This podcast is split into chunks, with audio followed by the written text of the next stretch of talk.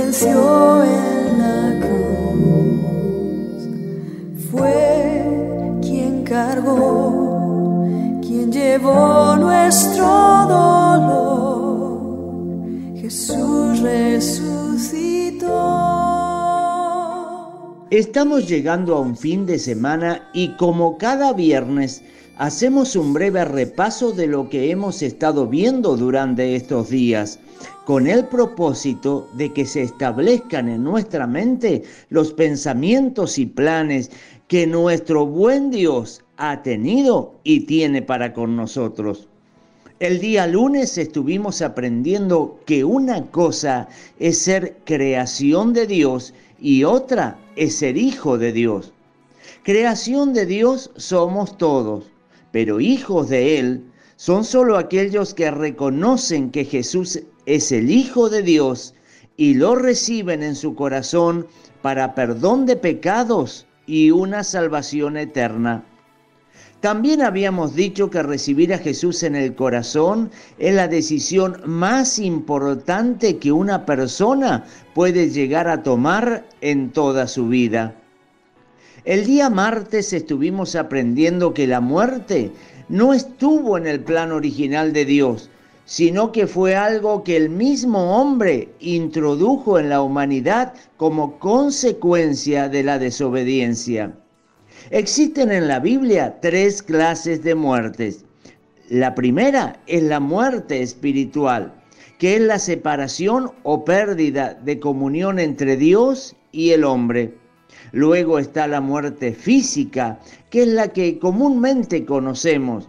Y tercero, está la muerte eterna de aquellos que juntos con Satanás sean echados en el infierno por una eternidad pero de esta te hablaré en la próxima semana. Ahora, qué bueno es saber que Jesús vino y venció a la muerte y nos dio paz en nuestro corazón aquí en esta tierra, perdonando nuestros pecados y dándonos vida eterna. El día miércoles estuvimos viendo que la paga del pecado es muerte. Recuerda esto, por favor, siempre el pecado te terminará pagando con la muerte. Fue por eso que para cubrir con pieles a Adán y a Eva, porque ellos se hallaron desnudos, tal vez Dios tuvo que matar a animalitos inocentes para cubrir la desnudez de aquel hombre y mujer que se hallaban culpables. Luego Dios instituyó que un sacerdote matara a un inocente corderito que nada había hecho para expiar los pecados del pueblo de Israel. Y la sangre de estos corderitos no eliminaba el pecado, sino que solo los ocultaba delante de los ojos de un Dios santo. Por eso Dios, con el tiempo, mandó a su Hijo Jesús, el Cordero de Dios. Y ahora sí, ese sacrificio satisfizo la justicia divina y ahora Dios perdona y borra nuestros pecados para siempre. ¿Sabías que si alguna vez te arrepentiste de algo malo que habías hecho y le pediste perdón a Dios de todo corazón, no le puedes pedir perdón nuevamente a Dios otra vez por algo que Él ya te perdonó? Porque Él echó ese pecado a lo profundo de la mar y no lo recuerda nunca más. Es que es así el perdón de nuestro Dios. Más adelante estaré hablando acerca del perdón de Dios y del nuestro.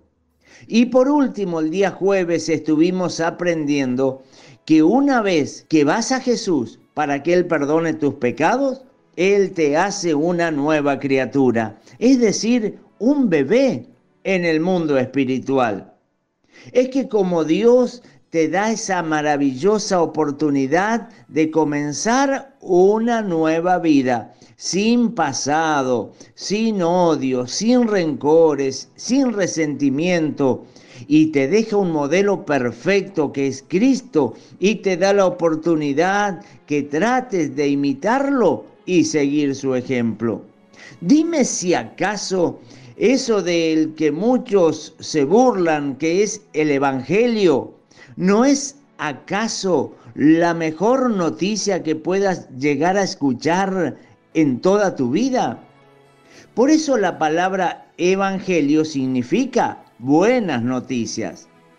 Pero si te detienes a mirar esa palabra, que es la palabra Evangelio, y eliminas las dos primeras letras y las dos letras finales, te vas a encontrar allí en el medio con la palabra ángel.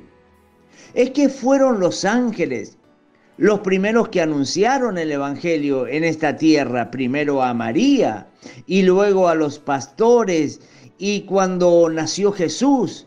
Y escucha bien esto, por favor, todo aquel que transmite el Evangelio de Dios se termina transformando en un ángel para otros.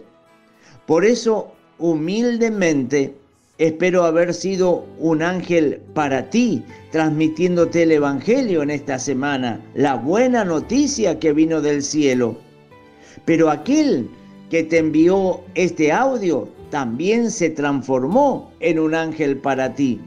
Y si tú lo envías a otras personas, también te transformarás en un ángel para alguien que hoy está necesitando esta buena noticia de que sus pecados pueden ser perdonados, de que su pasado puede ser borrado y que tiene la oportunidad de recibir ese maravilloso regalo de la vida eterna. Que el Señor te bendiga y Dios mediante la semana próxima nos volvemos a encontrar. Dicen por ahí que loco me volví, que solo habló de Dios, de la salvación, que ya no soy el mismo, aquel que un día fui, que han cambiado mi vida y mi forma de vestir. Y yo me río y les digo que ya no vivo yo, mas Cristo vive en mí. Y la vida que ahora vivo en la carne, la vivo por fe en el Hijo de Dios, el cual me amó y se entregó sí mismo por mí. Y si me llaman el ojo, ¿qué me importa hoy? Este mundo no entiende el verdadero amor. Cuando Cristo Jesús, colgado de un madero, su vida entre